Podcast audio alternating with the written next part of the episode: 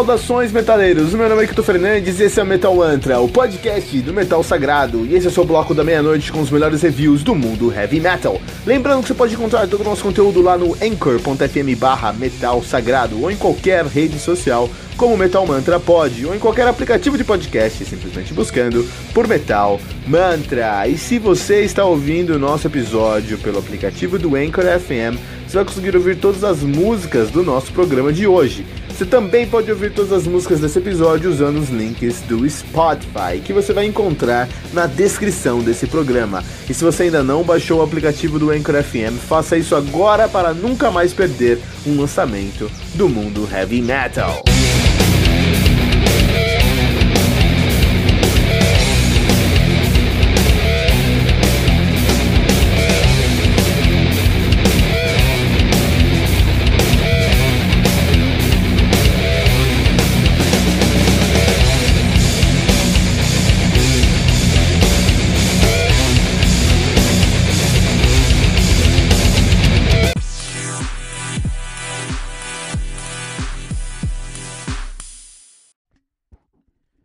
Keeper of the Seven Keys Part 1 do Halloween, álbum lançado no dia 23 de maio de 1987, exatamente quatro meses, três meses e quatro dias antes do meu nascimento.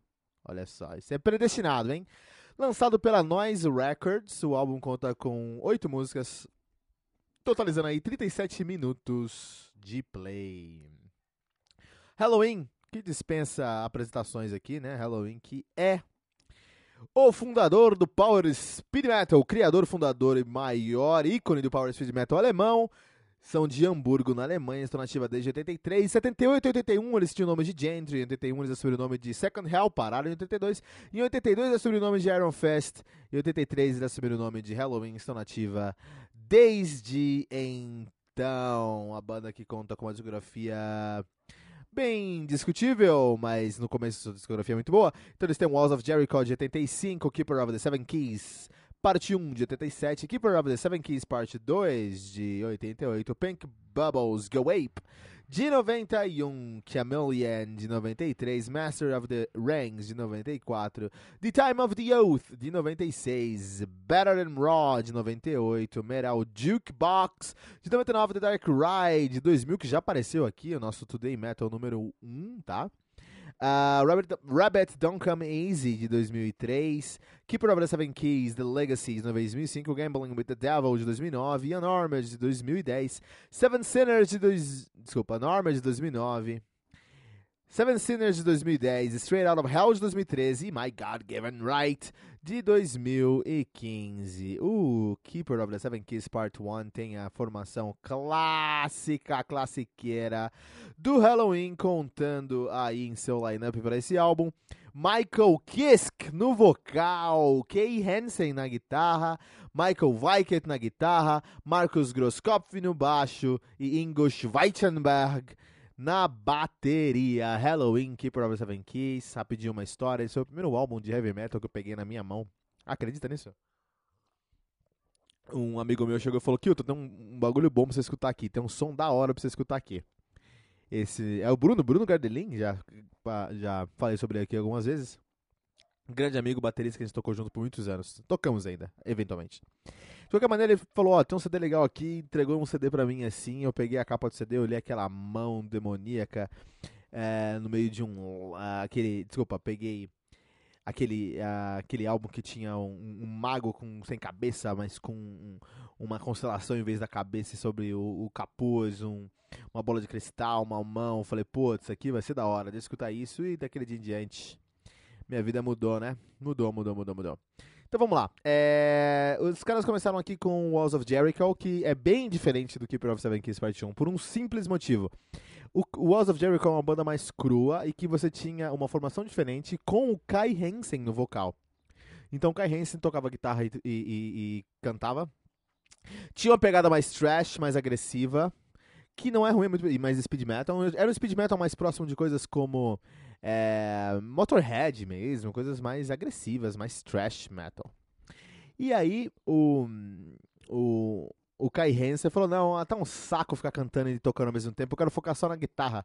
Vamos procurar um vocalista. Eles encontraram o Michael Kiske, que é uma peça e, e essencial para o, a formação do Halloween, desse Halloween, do Keep Out Seven Keys e do Power Metal, Speed Metal alemão em geral. Kiss, que junto com o Halloween, eles deram início, fundaram estabeleceram os alicerces para a escola alemã do Speed Power Metal, que tantas outras bandas seguem até hoje.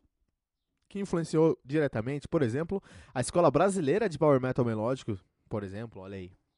Então, se temos coisas como Angra, se temos coisas como Xamã, se temos coisas como Hangar, se temos coisas como uh, Holy Saga, Dark Avenger, os caras beberam tudo isso lá no Halloween. A gente teve uma contraparte americana que foi o, o Queen's Right, mas é, tinha algumas diferenças, tinha algumas diferenças assim. Halloween eles começaram com essa escola, estabeleceram o que é o Power Metal. Se a gente pensa em Master Plan, é Halloween.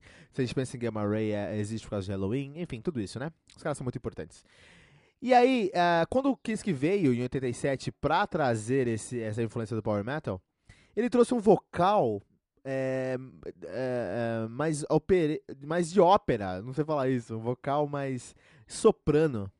Isso fez toda a diferença no som dos caras, transformou o gênero inteiro e criou essa escola, cara. Então, esse álbum aqui, ele é um dos alicerces. Dependendo do que você escuta de heavy metal, você precisa ouvir esse álbum, conhecer o Keep of Seven Keys parte 1 e parte 2, porque eles são defendedores do estilo, tá? E eles. Uh, quando a gente pensa em Keep of Seven Keys parte 1, alguma das coisas mais importantes que acontecem nessa, nesse álbum é I'm Alive, porque é uma música de introdução. Eles, eles começaram com essa história de começar o álbum com uma introdução instrumental no Power Metal, então uma introdução lá que é o Initiation, vem pro I'm Alive. No I'm Alive é um riff simples, tá? Mais simples do que geralmente é no Power Metal. Mas é muito poderoso aquele riff e cria uma atmosfera épica que é muito própria do Power Metal, né? Depois eles têm álbuns mais a músicas mais como A Little Time, Twilight of the Gods, que é um pouquinho mais agressivo. Vem com a Tale That Wasn't Right, que é uma balada onde Kiss, fa que fala: Eu sei gritar, eu sei fazer vocais agudos e altos, mas eu mando muito notas baixas também. Temos o hino Future World, temos o épico Halloween, tá? Se você é baixista, você precisa tocar Halloween agora. De verdade, se você tá. De verdade mesmo, foi uma música. Eu estudava é, é, baixo e o meu professor falou: olha, cara, se você quiser é, é aprender mesmo, assim, várias técnicas como salto de oitava, como pizzicato, como fraseado, como tapping vai, é, vai tocar Halloween do, do, do, do, Halloween, que você vai aprender tudo isso de uma vez. E é muito verdade, eu aprendi essa música e várias técnicas que eu nunca tinha pego de verdade, peguei com essa música. Então Halloween pra você que é baixista é essencial. Tem que, tem que saber tocar essa música aqui, tá? Uh, durante toda a música você vai encontrar momentos que é mais rápido, o álbum é mais rápido, é mais power, speed metal, momentos que ele é mais cadenciado. O vocal é uma, é um, é um, é, é uma uma toda uma, uma experiência à parte, porque eles conseguem, porque o, o Michael Kiske consegue ser muito coeso nos momentos que ele sobe o vocal, que ele desce o vocal. Ele tem uma um carisma na voz que deixa qualquer linha bem característica e bem interpretada. Isso é essencial para um vocalista, né? Tem vocalista que só lê a letra, né? Mas tem vocalista, por exemplo, o Kiske, por exemplo, o Dio. Dio faz isso muito. Dio é deus disso, né? Você pega uma letra, escreve uma letra agora e dá na mão do Dio ele vai interpretar de uma maneira e criar uma, linha melódica que vai virar hino, na hora, né? Uh, as guitarras aqui nesse álbum, uh, elas também criaram, elas beberam muito assim naquela no entrosamento do Iron Maiden, né? Então as duas guitarras elas são duas guitarras separadas e distintas e têm é, suas diferenças em timbragem, em, em, em, conceito assim, mas elas conversam durante todo o álbum. As, é, eles têm duetos, ele, os, os, os, os, solos, se, é, eles têm um diálogo entre os solos, é, bem interessante esse ponto. O Ingo Schweitenberg é, nós viemos para a Terra para cumprir algumas coisas, algumas missões, e o Ingo veio para essa Terra para gravar os, o of the Seven Keys, parte 1 e parte 2, porque ele estabeleceu o que é Power Metal na bateria, né? Então ele tem um, um bumbo contínuo, que às vezes, tem um bumbo duplo contínuo, que às vezes é mais rápido, às vezes mais cadenciado, mas é contínuo ali, né? É, que está sempre grudado com o Grosskopf. O Grosskopf também aqui é o Grosskopf é um trabalho à parte também, porque o Grosskopf ele consegue cumprir toda a função dele como baixista. É, a timbragem dele o, o, tá abaixo. É difícil explicar isso. Ele tocando tá à frente do tempo dele e a timbragem não consegue acompanhar essa uh, essa a qualidade do baixo aqui. Então, uh, tem um baixo que ainda me lembra muito Queen. Uh, que, que, que, me lembra muito. Coisas. Que, vou tentar reexplicar isso aqui. O timbre do baixo não é o, o ideal para as linhas que ele traz.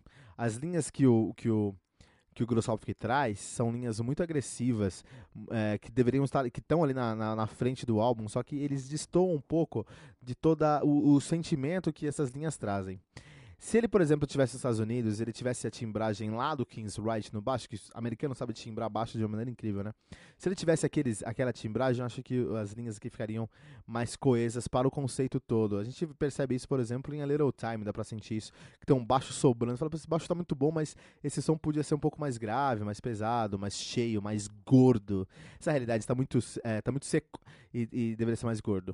Uh, o álbum em geral, assim, é um álbum épico, mas tem aquela cafonice, tem aquela a, a, a farofagem na medida certa. Porque, apesar de ser um álbum muito épico, você não leva a, a sério como se fosse o maior álbum de todos os tempos. E você também é, não acha que é um álbum que se leva a sério tão dessa maneira. Por ter essa cafonice, essa farofagem, você sente que o álbum tá te convidando a curtir o álbum com você ali, entendeu? Isso é muito legal. Ele é, é, é muito do que tem no hard rock. hard rock ele é, tem um cara solando muito e o solo é, é, é, muito, é muito técnico e neoclássico e tem aquela timbragem que você pode. que convida você a falar, putz, esse som aqui vai ser um som de respeito. Mas você olha o, o clipe tem um ventilador na cabeça do cara pro cabelo voar. Você fala, ah, ele tá só tirando uma onda, toca muito, mas tá tirando uma onda. Isso te, é, te deixa familiar com o som e te traz seu próximo da banda. Isso é um, um, uma qualidade muito é, boa. De qualquer maneira, aqui no Metal Mantra nós vamos classificar, ranquear o Halloween Keeper of the Seven Keys, parte 1, como 4.6 pentagramas dourados. Significa que esse álbum, para nós, é um álbum essencial do heavy metal.